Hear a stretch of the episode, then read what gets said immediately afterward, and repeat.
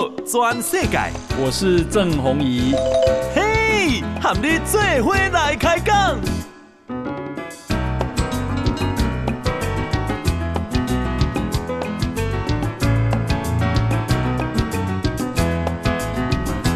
大家好，大家好，大家阿曼，我是郑宏仪，欢迎收听今天的报道转世界哈。哎，我们今天呢啊，非常邀难得邀请到。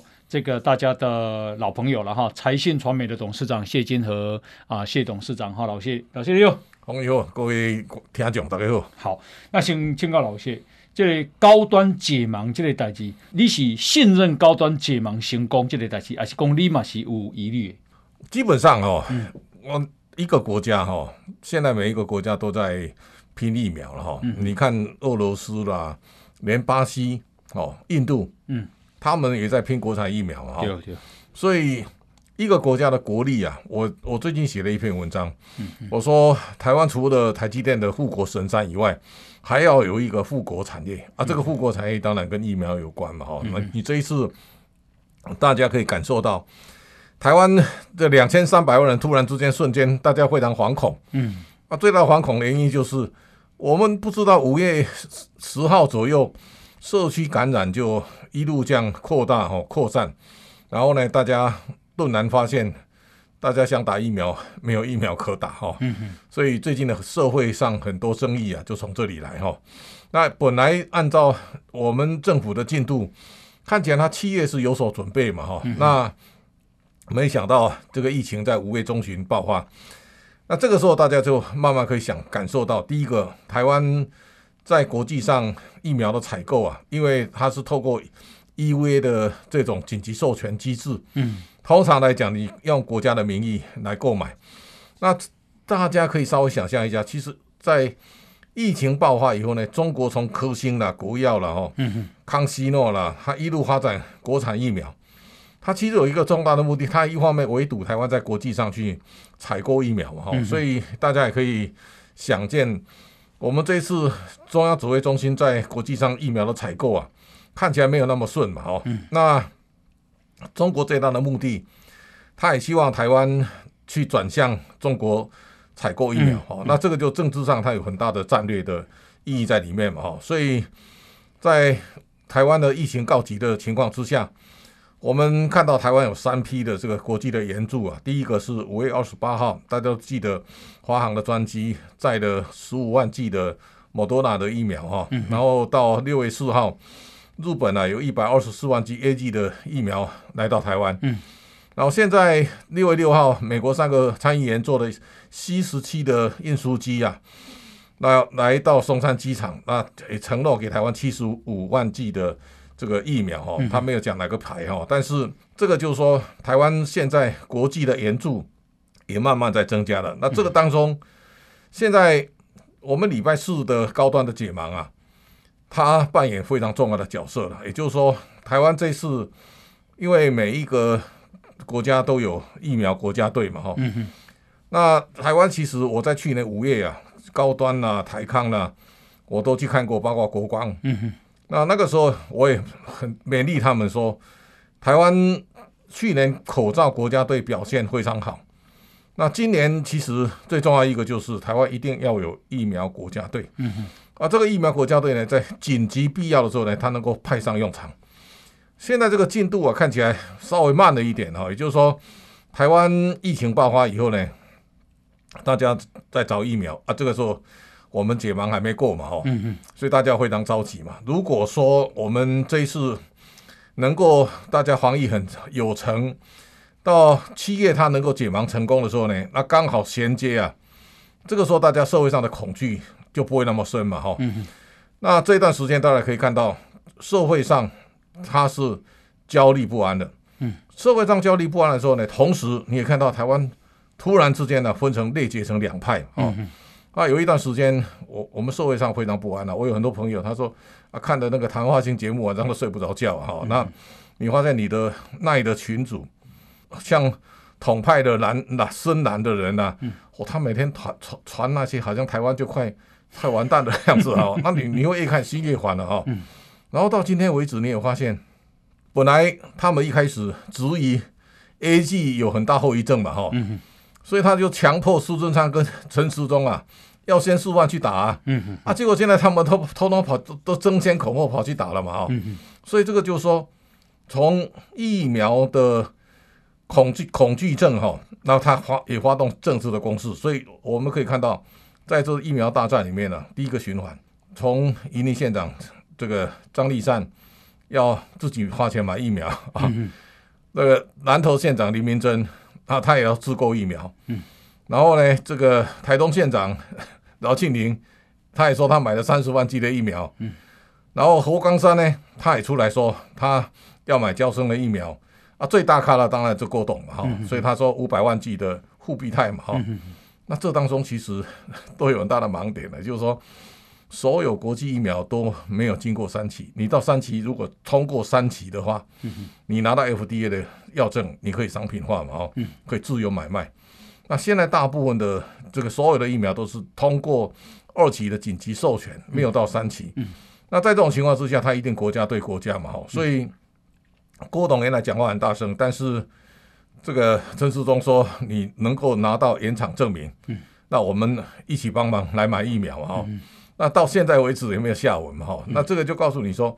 为什么一定国家对国家？也就是说，你到二期的授权通过之后啊，那个是一个紧急状态的行为啊。这种紧急状态行为，万一打死人，嗯、啊，你如果你企业自己买，嗯，啊，谁负责？好，那这个就是大家在看这一次的疫苗，这个疫苗之乱哈，嗯，背后当然很多因政治的目的嘛，哈。那这个时候呢，你随着消息慢慢沉淀以后呢，大家都知道真相嘛。所以你最近最有名的就是南韩大邱市长，他买的这个三千万三千万剂的这个辉瑞嘛，哈、嗯。那最后发现原来那个是假的，虚晃一招啊，哈。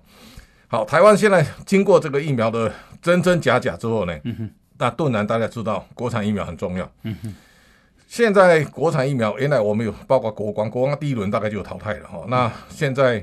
剩下高端跟联亚哈，那我们都是蛋白质这个次单元的这个这个载体嘛哈、嗯。那现在看起来，全世界走这个大概只有一个 Mo Novavax 哈，跟我们这两个是一样的了哈。那这种蛋白质的次单元这个疫苗，相对啊，它后坐力比较小，而且它行之有年。那我想这一次陈灿坚，我去年去看他的时候。他也有很大的意愿哈，跟他的雄心壮志啊，能够为台湾的国产疫苗找到一个新的出路。高端我讲高端哈，高端你如果说以陈灿坚现在的实力，嗯，那我想高端应该有机会哈。嗯，那联雅的王昌宇呢，他其实他一辈子都在蛋白质这个新药的研发的路上啊，他他拿到很多奖，他有一百二十万二十篇的国际性的论文，所以。联雅这次其实没有靠政府，他其实他的资金呢是从国际上去募集的，嗯哼，所以他这两天他也宣布要到印度去做三期嘛，哈，那我想台湾现在大家一定要以国产疫苗来做标杆，也就是说我们岛内有一批人希望把这个国产疫苗污名化嘛，哈，啊，这个当然有政治目的嘛，也就是说，如果从中国的角度，他绝对不希望台湾。能够自己生产国产疫苗，嗯哼，站在台湾的角度呢，我们整个生技产业其实已经经过二十年、三十年的发展，嗯，台湾如果我们的科技够到位，台湾一定要有国产疫苗。啊。也就是说，如果你本身没有国产疫苗，将来你到全世界呼天抢地去求人了，你还是受制于人，嗯，那将来这种生生化战争啊，很可能都同会一直都存在，嗯。这个时候，台湾一定要有一个自己研发的国产疫苗备位哈。那我想，这个是用举国之力啊。所以我想，我这两天看高端的解盲，嗯，他讲到他进进行到三期，一个人要一万美元。所以他说，如果按照这个要通过三期的话，大概要一百亿台币嘛哈。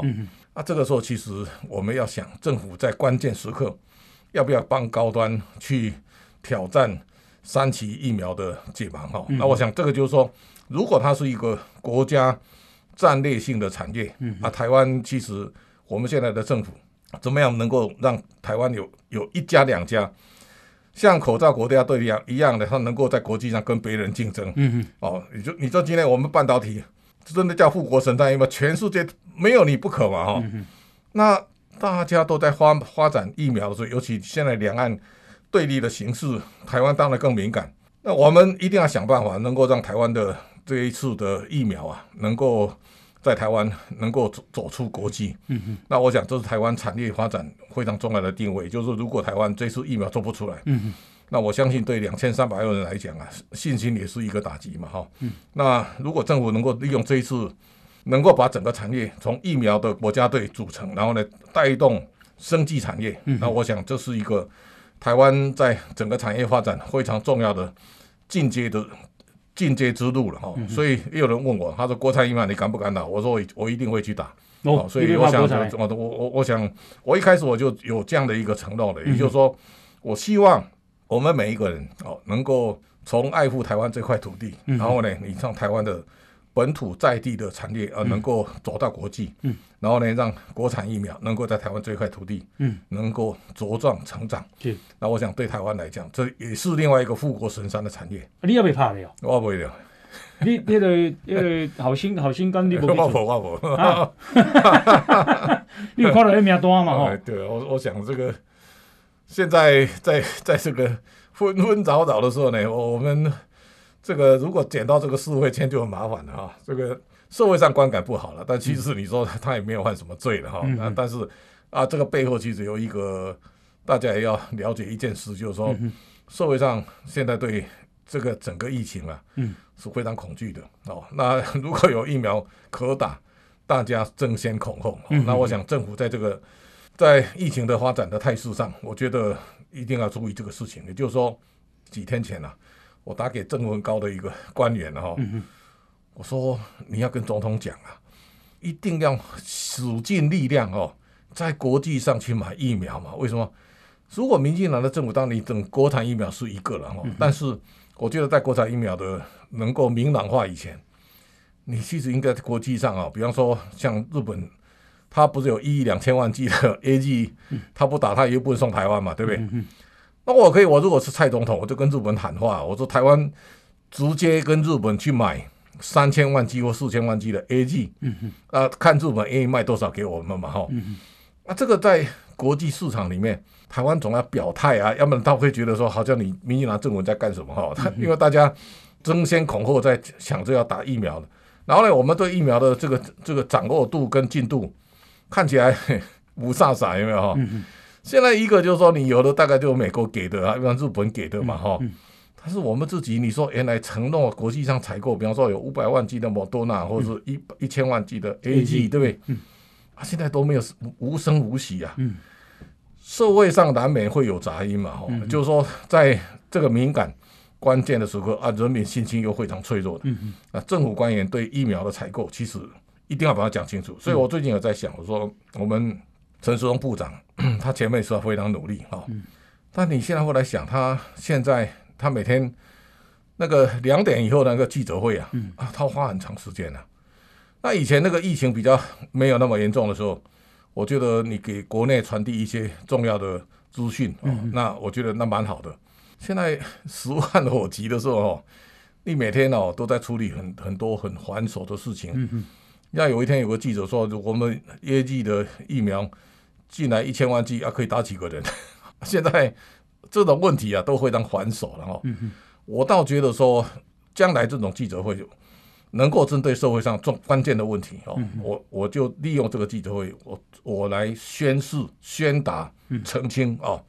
尤其在现在大家很惶恐的时候哈，我觉得中央防疫中心指挥官。要更强而有力，哦，那这个也就是说，不要被很多繁琐的事情把它困死了，哦。那我觉得防疫的战略，哈，跟高度要一定要提升。这个时候呢，有指挥官有信心，那国人才会有信心啊！不要让很多谣言哦，然后传来传去，这个不好的。哦，我想这是我的另外一种看法。是，你诶，拿一理工小英，你炒作高端，你看好干不？这个 叫以讹传讹了哈。你如果打小英哦，你用那个这 这个利益的手那个角度啊，你一定会输。你想一想，蔡总统这一生啊，他对清白的，他对对金钱是，他非常淡薄的哦。所以你说他有什么样的这个目的啊，我我想第一个一个国家呢，你看蔡总统很早就讲说他要打国产疫苗呢。嗯嗯，你看那个陈志忠他们去打 A G 的 A G 的时候，蔡总统就很明白，他讲他要等着打国产疫苗啊。嗯、那那这个就是说，像陈培哲他们在在骂他说这个高端的解盲啊，已经。这个政府已经内定了嘛？啊，小英在后面指指挥嘛？哈、嗯，那个有有点太过了。就是说，如果你看这一次陈培哲的事件呢、啊，嗯，我倒觉得，如果你他反对次次的次单元的蛋白质，那、啊、你就直接讲。我觉得那个就从学术的角度，嗯，我觉得都很合理。嗯、但是你都扯到政治上，你说小英怎么样？那我觉得那就太 over 了。为什么？你一个中央研究院的院士啊，然后呢，把政治啊带到里头来，嗯、我觉得。这个就不应该了。那如果从小英的角度来讲，一个国家的总统告诉你哈，我期待国产疫苗能够站起来哦，那他等着打国产疫苗，他也没有下令。那这个东西天经地义嘛，所以你就知道陈建仁副总统他也去。我是韩国总统，我买韩国车，结果我是在炒作，对吧？那你如果用这样的角度去指责人家，嗯。那我想这个鸡皮鸟肚哦，那我觉得那个就太没意思了哦，所以你就知道那个有一段时间，我看统派的那个我的群组里面呢，你也群组带来那个共好 好，我们现在呢访问的是财信传媒董事长谢金和老谢。啊，来，我们先休息一下。报道全世界，郑弘仪喊你做伙来开讲。好，欢迎继续收听《波多转世界》，我是郑弘仪啊。我们今天邀请的是财新传媒的董事长谢金河老谢。那老谢啊，他都有讲就讲哇，伊的这个群主，我的群主可能嘛真济人哦，哈，很多很多群主了啊。这个我们每天哦早上起床就看看人家怎么讲嘛，嗯、所以。我有绿的，有蓝的啊，有统派的啊，那大大家都各抒己见啊，所以我后来发现，我有一个统派的群主啊，啊，有一段时间他们非常闷呐，啊，现在非常开心啊，他们认为像有一天，我就看到小叶不是有一个官邸的志工啊确诊嘛，他说啊，如果那个那个太后如果都也中标，我一定开香槟啊，我我说哎啊，这个东西就。非常不友善嘛，哦，那那你会来看到，就是说，我我看很多统派的朋友，在去年啊，因为台湾防疫有成，然后他们就很闷嘛，哦，他后来有些朋友对我都不太谅解啊，他认为台湾就完蛋了啊，为什么我对台湾都看那么乐观了哈？那我你看台湾，我说台湾会大好啊，啊，结果他们都很质疑啊，那无变那个板股票不敢板切掉，我后来发现原来那些人。有些人很恨我啊，为什么？嗯、他认为我没有把台湾看坏一点哦，嗯、啊，怎么看那么好哦？啊，跟他们想的都不一样嘛，嗯、所以后来我发现，我跟这个很多唱衰台湾的朋友，就疏离又越来越远哦。嗯、那这个就从这一次，我强烈感受到台湾其实撕裂非常严重啊。你就知道，台湾有两种人呢、啊，一种是生于书长于书啊，哈，热爱土地的台湾人，嗯，啊，另外一个呢就是。心向中国的中国人哦，所以我最近有感觉，就是说，从这一种新冠肺炎的病毒当中啊，它很毒啊，但是哦，红色病毒也很可怕，为什么？台湾的红色病毒是弥漫各地啊，嗯然后呢，在这一次，它在不知不觉不觉当中啊，它就到处流窜嘛，所以。你看陈世忠有一段时间，大家都很感念他嘛，哈、嗯，台湾防疫有成，不错啊，啊，他现在成为众矢之的啊，好、嗯哼，然后呢，见缝插针哈，然后呢，各种诋毁他的啊，各种谩骂的，其实都出来了，哦，就告诉你，这些人其实 他身上有红色病毒在里面。那我们从这一次的台湾疫情的这个扩散呢、啊，你可以看到台湾内部的矛盾呢、啊，其实。非常严重哦，那这个也告诉大家说，在这个岛上，如果我常跟他们讲啊，我说这个是我们生于斯长于斯啊，我说台湾不好，你的小孩子哎，你的世世代代在台湾也不会好嘛哈。那你如果觉得中国很好，你应该去中国才对啊哈。但是你现在留在台湾啊骂骂台湾，然后呢称赞中国啊，我说这样一个态度哈，我说台湾 如果不行。你的儿子、你的小孩子会好吗？哦，我常这样讲啊。那这个就是说，台湾内在矛盾，从这一次疫情的爆发，其实我感受到哦，我们从来没有这么有史最最强烈的一次哦，很多人都表态了哦，所以你说同样的有像疫苗，对不对？我们希望国产疫苗啊，大家现在想尽办法把那国产疫苗讲得一文不一文不值啊。啊，我这个我就想到，你看那个高铁的时代哈，那一些哈，从天天骂高铁是烂铁了，这个废铁废铁啊，然后呢，你知道现在这。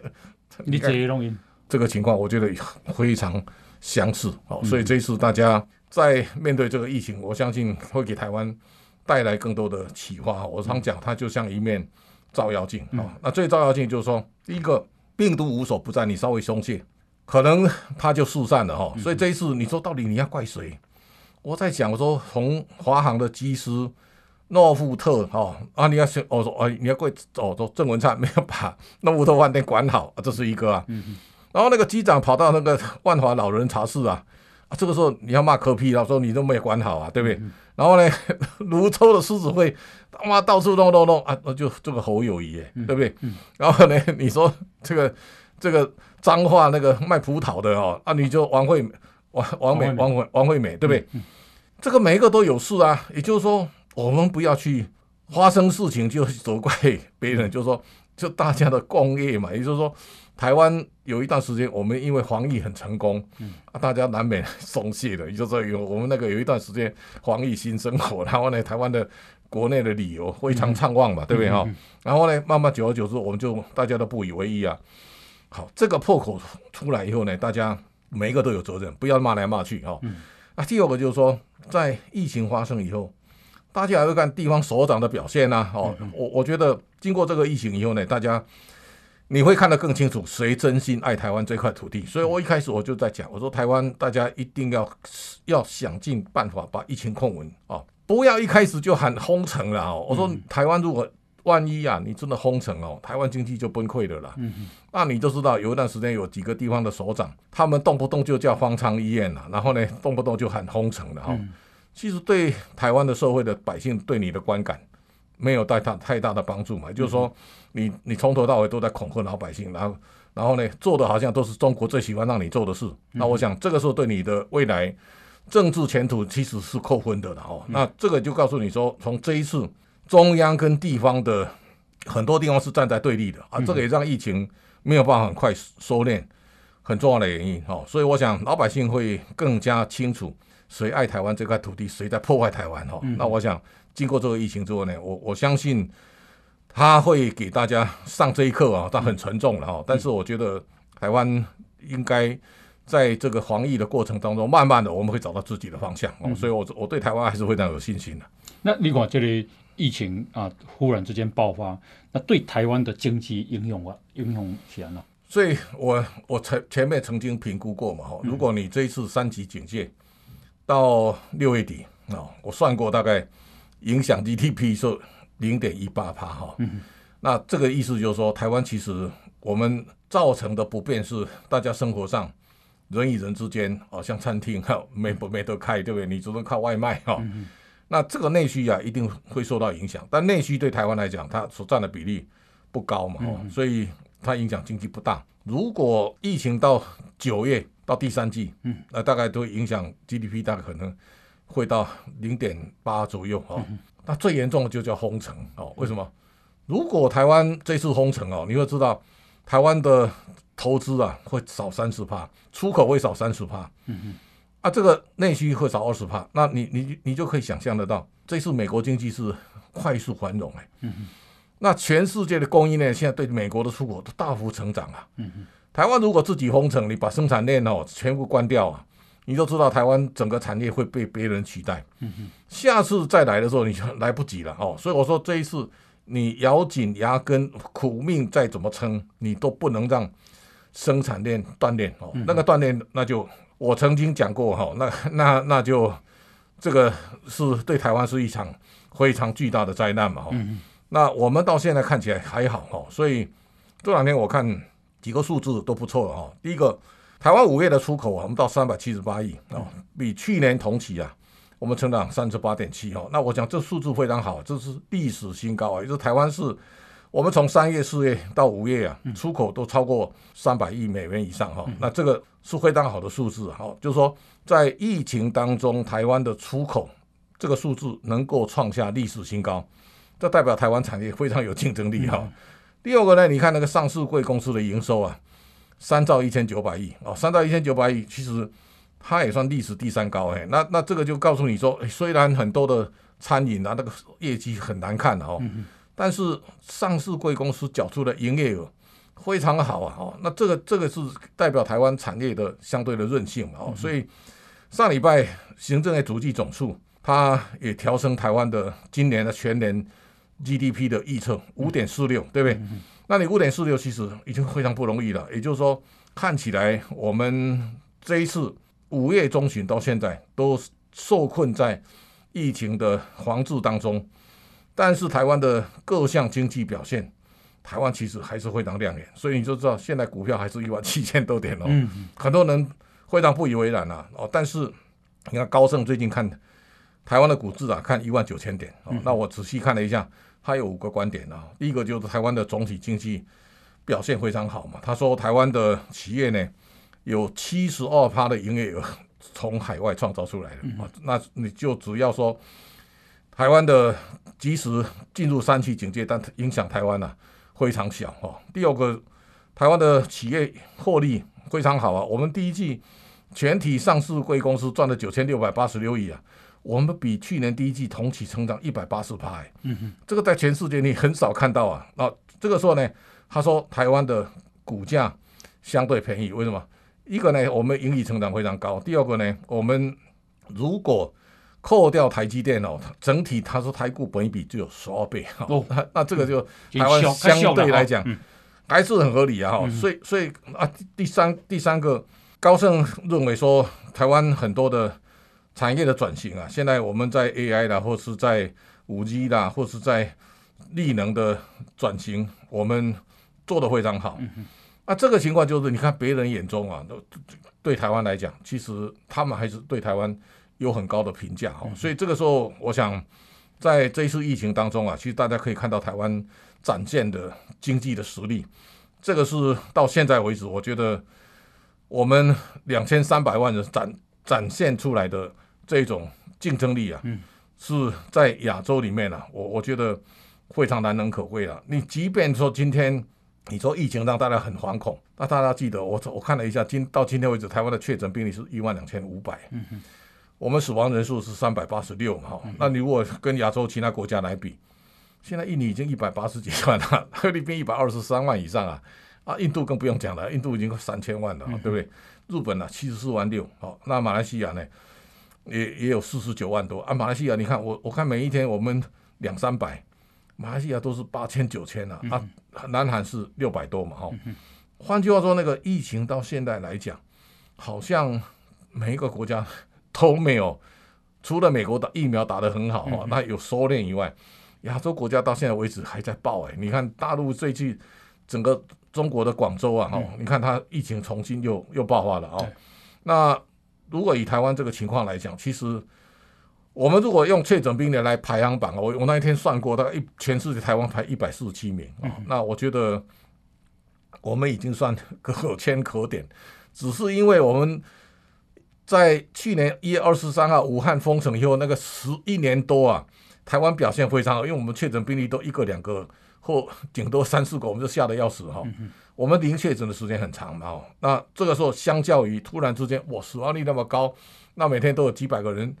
这个确诊，大家吓得要死。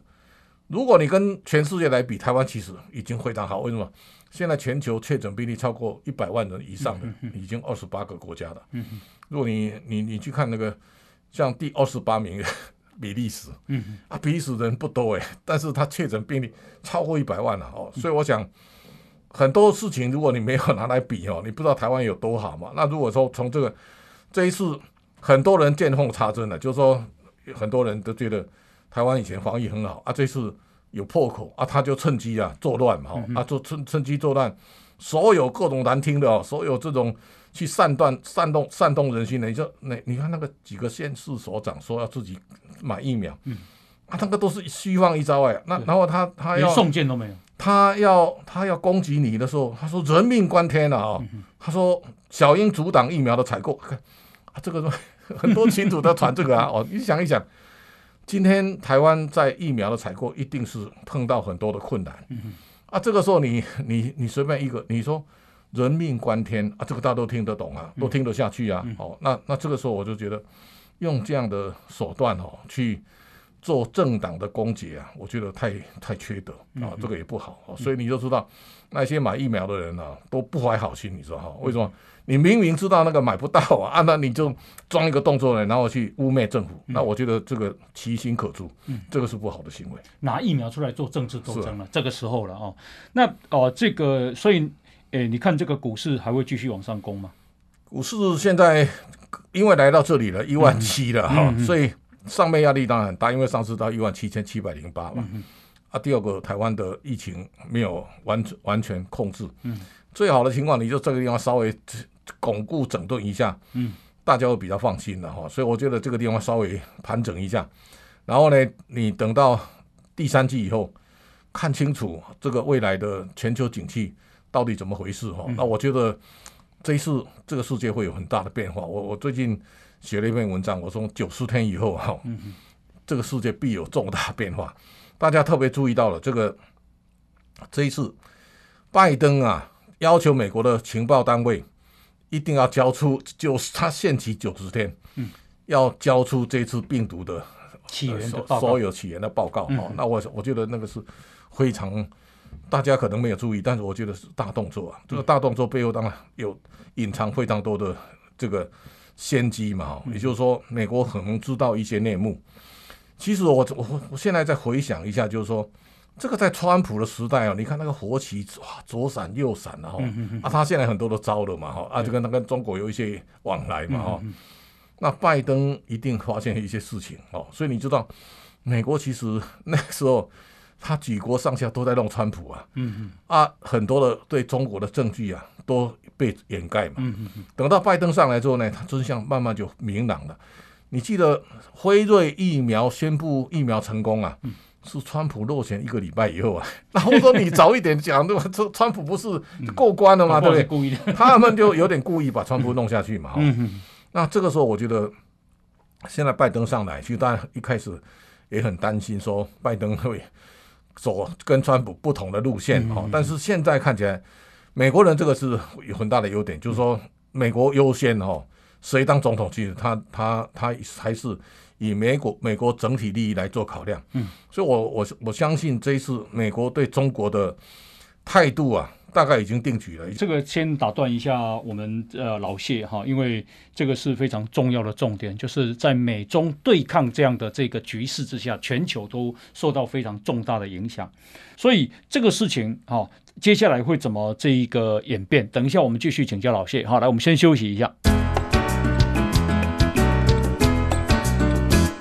全世界，郑弘仪喊你最伙来开讲。好，呃，欢迎继续收听《波多转世界》哈，我是郑弘仪。我们今天现场是啊，财讯传媒的董事长谢金河老谢啊。那老谢刚刚讲到美中对抗啊，美国啊，拜登总统要求要九十天的交出报告，实际上这个九十天已经过了，应该有十天左右了哈。被砸刚好就知道了，因为我看可能拜登也想要就责哈，甚至于对中国求偿。哎，那那个刚刚讲到这个美中对抗，现在看起来哦，你都知道美国对中国已经摆好阵势哈，局势哈弄摆好哈，那这个你就知道中国不是弄一带一路嘛？美国现在搞一个。中美国版的一带一路比中国更可怕哈，也就是说，现在反正它的那个金额还在谈判当中了哈。它原来是两兆两千五百亿嘛，啊，它现在预算支出大概要六兆美元，那都是美国历史上从来没看过的。拜登现在要大搞一个就是百年来最大的基础建设的方案，嗯，这个他大兴土木的时候，你就知道美国已经把相关阵营已经弄弄清楚了。第一个。美国限制中资在美国的企业的活动，嗯哼，所以他这次名单里面从四十八家增加到五十九家，嗯，他已经禁止你在美国黑名单，有黑名单嘛，哦，他就是把你排除啊。那美国将来有很多的机会，他就把跟美国友好的，你看拜登这一次，现在他在英国嘛，哈，他重新建立团队，也就是说，川普的时代，他一个人哦单干户嘛，哈，那拜登这一次呢，他几乎他打群架的，他把所有人通通叫到身边来，啊，对中国展开一个围围堵的阵势，哈，所以这一次基本上拜登会比川普更有力量，哈，你你知道。这两天我看那个 Johnson 哦，那个英国的首相跟拜登也很愉快嘛哈，那这个看起来欧洲慢慢会统合在一起嘛。好，那这个时候你看到美国开始发动基础建设的时候，这一些跟美国同好的国家他会参与啊哦，所以那个商机一定会非常大。第二个我知道最近有一个很厉害的，这一次帮拜登出主意的那个。克鲁曼哈，克鲁曼跟他讲，他说你就尽量印诶，钞票越印越越越多越好，然后呢，这个宽松啦，这个所有的这个动作越大越好。好，他说不会通膨，不要不要害怕。你慢慢发现了，现在美国大搞之后呢，你发现国际原物料、油价啦、铜价啦都涨，都涨了啊啊，涨了以后呢，现在中国伤脑筋了，为什么？最近美国在营造通货膨胀啊，那中国在打击通货膨胀啊。所以双方拉锯啊，这是第一个战场，所以大家一定要注意，这个是在美国对中国经济战里面非常重要的一招。为什么呢？中国现在经过三十几年的奔驰了，嗯，第一个呢，中国各方面的生产要素都已经很贵了，很高了，嗯，它没有太多的闪避空间。好，那你现在我把你物价搞这么高以后呢，你看中国现在有两两个这两个月的数字都很可怕哎。中国的这个四月份的生产者物价六点八，嗯哼，啊，它的消费者物价呢是零点九。昨天公布那个五月哈，它的 PPI 啊，就生产者物价九帕，嗯哼，但是它的 CPI 一点三，嗯，这个是中国史上那个开口最大的，也就是说，通常来讲，PPI 跟 CPI 啊，嗯哼，应该走得很近嘛，哦，啊，这个现在拉这么远，就告诉你。你的生产者物价在涨的时候呢，啊，你的终端消费者物价呢没有涨嘛，哈，涨幅小于这个生产者物价很多啊。这告诉你说，中国的产业现在生产转嫁能力是很弱的，也就是说，中央告诉你不能涨价啊，那不能涨价，企业就倒霉了哈。所以这个压力下去，我相信中国的企业呢，很多人会叫苦连天。那在这种情况之下呢，这个是在啊，为了中国为了要化解这个物价上涨。他又让人民币升值嘛，哈，那这个升值以后呢，你会发现它营造更多的泡沫，后面对中国经济来讲，它一定会造成非常大的影响。这是最近大家在观察中国经济当中非常重要一个指标。哦，那第二个，美国现在越来越明朗了，哦，他对台湾的加持。你说这一次那个 C 十七啊降落松山机场啊，以前就不得了，为什么？解放军曾经讲啊，他知道美国军机在台湾领空降落。立刻武统台湾嘛，美国这次就做给你看了，我看他也不敢讲啊。哦，那这个就告诉你说，中国一向设立呢，你就原来他很多都晃晃晃的很猛啊。够够我讲话呀。那那以前你如果你你如果稍微怕他一下，你就他就得寸进尺嘛。哈，美国现在每一招都在都在挑战你啊。你说上次那个军舰的舰长哦啊，在那翘着二郎腿在看着。嗯，你的航空母舰经过嘛，对不对？他是故意挑衅的啊。嗯，那这一次这个运输机啊，那当然也是在展示美国的实力嘛。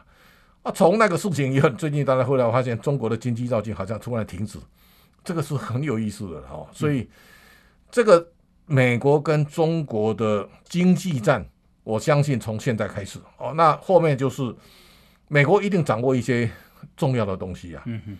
我相信这段时间，我有问过范畴，范畴说现在拜登正在跟习近平谈判呢。他 这个就是说，到底中国要对这个武汉病毒做出什么样的表态？嗯啊，我看他们双方应该在磋商啊。这个如果没有谈拢，后面那个是天价的索赔，我相信这个一定规模会非常庞大。那中国所面对的压力呢？我相信一定是空前。嗯，所以我一直在讲说台湾。二零一八年的年初啊，我就说台湾经济从此会大好，而且会好三十年。很多人不知道，他他说不可能啊，因为过去三十年，你看台湾的经济从哪里都都在中国后面嘛，而且台湾被中国吸干干的，我们状况非常惨啊。但是现在突然这两年，大家觉得，哎，台湾真的好起来了。最大的关键，美中交恶哦，还有习在后来的，你看“一带一路”啦，厉害的我的国啦，这个弯道超车啦，中国制造二零二五啦，这个一连串的动作呢，当然美国一定会对美国第一，像川普一直在讲，让美国再伟大嘛，哈啊，这个。美国跟中国一定会杠上，这个时候台湾会成为亚洲最重要的战略的地盘。嗯嗯，那台湾的经济呢，也会在美国的加持当中，慢慢的找到它的新的定位。所以为什么我们有富国神山？美国把这个半导体的产业几乎放在台湾了，啊，所以这一次这个台美之间的贸易协议啊，你刚才讲那个 TIFA，对，很多人在这次疫情没有特别注意啊。我相信这个会过关。那过关以后，你就知道台湾在过去被中国边缘化非常严重。嗯，美国回来加持台湾以后呢，如果台湾可以加入这个台美的贸易的协议，这个是一个开始啊。你就说台湾可以跟美国签啊，别的国家他呢跟就敢跟台湾签了。嗯哼，台湾要走向世界，我相信这是一个非常重要的新的里程碑。所以我相信在这一段时间呢、大家在往后往前看的时候呢，你就发现。台湾的有利的因素会越来越多啊，中国有不利的因素也会越来越多啊。这个时候呢，我相信你在一年两年之后来看，中国经济慢慢疲态，它就出来了。嗯嗯，是，呃，川普时代啊、川普大家都知道，他对台湾也算友善。那可是当时就不愿意跟台湾谈所谓的 TIFA，就是台美贸易及投资架构协定。那为什么拜登才上来几个月就就愿意跟台湾谈？对中国比较不友善，都民主党。嗯哼。那川普那个时代，你看川普那个共和党其实有很多在中国做生意耶。那那那你看川普是这一次这对美国来讲，川普等于唤醒美国人哦对中国的态度，你知道吗？也就是说，美国有一段很长时间啊，大家把中国当成一个。美国开发的这种这个重要的根据地嘛，所以大家都在中国淘金嘛。美国商界很多人对中国是很友好的，你就看到比尔盖茨哈，那个脸书那个马克，他们都是对中国非常友善的啊。所以美国等于在川普的四年，嗯，让美国国民哦，他的民众去了解。中国对美国的威胁，嗯嗯，所以川普最大的贡献，他让美国民众建立共识，嗯嗯，拜登呢，他也知道，他上来之后呢，他他最大威胁的对象国家当然中国啊，所以拜登开始研究怎么对付中国嘛。那因为川普已经给他打下很好的基础，拜登的团队，你说布林肯这些啊，他们都是 在华尔街，这么在在美国的白宫，这都是。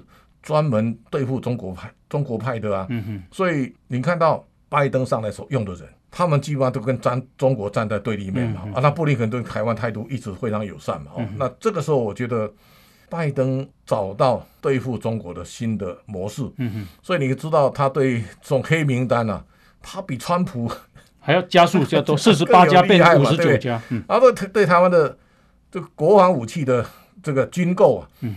美国更积极啊，所以都在往上加码。哦，那这个时候呢，我想台美的贸易协议啊，如果在这个地方解决的，他拜登又比川普更上一层楼。嗯、所以我觉得这一次啊，你就说台湾其实很多人希望川普连任哦，但是这次拜登也没有输川普多少了哦。嗯、那这个就这是美国人基本定位跟他的基本方向。嗯、所以我觉得台湾在未来的。美中角力当中，台湾的地位一定更重要。嗯嗯嗯，是。那呃，这个最后一个问题，请教啊、呃，老谢，就是到底这个比特币能不能投资啊？比特币基本上这种虚拟货币啊，哈，它就在挑战中央银行的监管嘛。嗯嗯、我相信没有一个政府乐见比特币会变成一个超越你的监管以外的货币了，哈、嗯，所以一定会打压。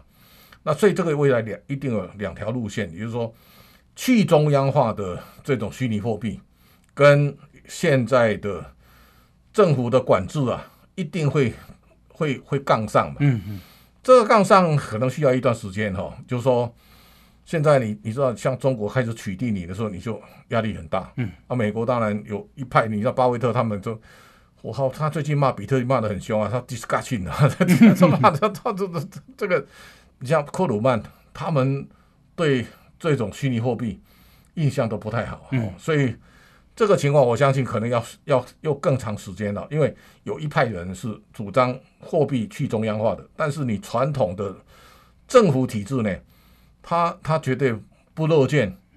这个你去中央化的货币啊啊啊啊，打倒我的原来的货币的监管，嗯哼，这个这个是比特币存在里面将来最大的问题所在，嗯，那我想我们可能要一段时间才能看到到底哪一边会赢吧，哈、嗯，那那这个时候你就知道，像最近那个马马马斯克那个特斯拉那个特斯拉，嗯，他他弄太大了嘛，就是说你看特斯拉股价最近一直跌嘛，哈。我我一直在想，就特斯拉，它其实它的市值已经超过五千亿美金了。嗯，就这个时候呢，它应该落实更更透明的公司治理啊。啊啊，马斯克一个人搞东搞西啊，他拿公司的钱去买那个比特币嘛，哈。嗯。啊，这样的话，你的股东会吓死啊。就是说，你不好像买了十亿美金，放放着那个哦，你就这种很高风险的东西哈。就你创业的时候，因为他太天才了，大家都很信赖他，但是。现在你这么天才哦啊啊！如果你不合规哈啊，天天搞东搞西啊啊，其实你股东会害怕了哦啊，这个就是现在类似特斯拉这样，它也会面临很大的挑战。我想这个就是说，现在全世界在新经济的路上会创造非常多的新的发明。嗯啊，这个发明有的会开花结果，有的可能就半路就会陨落了哈。那这个东西可能大家。都需要一点时间，慢慢往下看才会看得更清楚。是这个啊、呃，比特币啊，现在中国正在制裁了哈。那它波动很大，它最高一个单位是六万多美金，六万三千四百五十。六，你第一个再清楚啊？现在好像是三万多，三万多，三万六千多，波动很大。对。啊，这根根本没有获利的空间。啊，有人这个你要这个就是要靠专业了哈，你你你你赚比特币的钱也有，台湾好像全世界台湾赚比特币排名全世界二十四个样子，嗯、我们也算 算很高的国家了哈。那这个情况来看，就是说比特币将来还是会在一个投机的市场，嗯，它会有一席之地哦。那但是我我想要操作这种货币，你要要很。精到的这个投入哈，才能够从中掌握到新的方向。否则的话，我想那个价格波动这么大哈，你两三下就血本无归了。嗯，诶，这个我补充一下背景哈。这个马斯克啊，他起先是跟大家讲说，你可以用比特币买我的特斯拉，现在都不可以了。后来他又说不可以了，因为那个事情让比特币对这个有很价格很大的激励啊，这样子。那不过他现在又收回去了。那收回去主要是。比特币要用耗电，非常的耗电哈，因为它要挖矿嘛哈，这样。那全世界现在不太不允许说你用烧煤的方式去发电，这样。所以啊、呃，这个是比特币到目前的的这个发展了哈。那所以小弟力气干嘛工不要去碰就对了。我们你你不够专业不要了，因为这个东西高手过招。嗯。啊，你如果说你闲杂人等啊，你跟人家去趟这个浑水，我们 看看就好吧。看看就好哈。那呃，最后一个问题。你干嘛？柯文哲在这个啊、呃、疫苗的表现怎么样？他其实如果从防疫的角度，一开始他他算，因为他医生出身嘛，嗯嗯嗯，我觉得他中规中矩了哈。对。那柯市长是一个他嘴巴喜欢讲哦，啊，这个讲以后对他自己没有帮助，嗯、也就是说他太尖酸刻薄了哈。嗯、比方说他说死那么多人，小英都没有出来开记者会，然后呢为了高端 小英出来开记者会，对这个话就很毒了了。嗯嗯，就是说。你当一个首都的市长哈，不讲话不要那么毒嘛哈。嗯。啊，你讲那每次都讲那么多，对啊，就是心胸宽敞一点。这个时候大家同在一条，我们讲全岛一命啊。嗯。啊，你不要标新立异啊。啊，你这次你说像好心肝这样，啊，本来这个其实也没有到那么严重了，但是他因他柯市长经常用最高道德标准要求别人，嗯嗯、啊，别人再拿这个来 要求你的时候啊，这个时候你就很难自圆其说了，嗯、对不对？所以。我也呼吁说，各各县市首长跟中央站在一起哈，你一定要心存厚道。防疫当前哈，这个你就要非常虚心了。还有一个，让老百姓看到你真的爱老百姓。嗯，我不要做作了哈。还有不要随便动不动就恐吓了，我觉得这个不好。嗯，所以这次我觉得他就像一面政治的照妖镜，看到每一个人他在这块土地上，嗯，他对人民所作所为。是好，我们今天啊，时间的关系，非常感谢财信传媒的董事长谢金河老谢哈啊，做这么透彻的分析，多谢老谢，谢谢。好，哦、那这个疫情期间，祝大家都平安。好，感谢今天进到这边，明天同一时间再见，拜拜。哦，多谢你，坐下。报道全世界上精彩内容，伫 Spotify、Google Podcasts，还有 Apple Podcasts，拢听得到。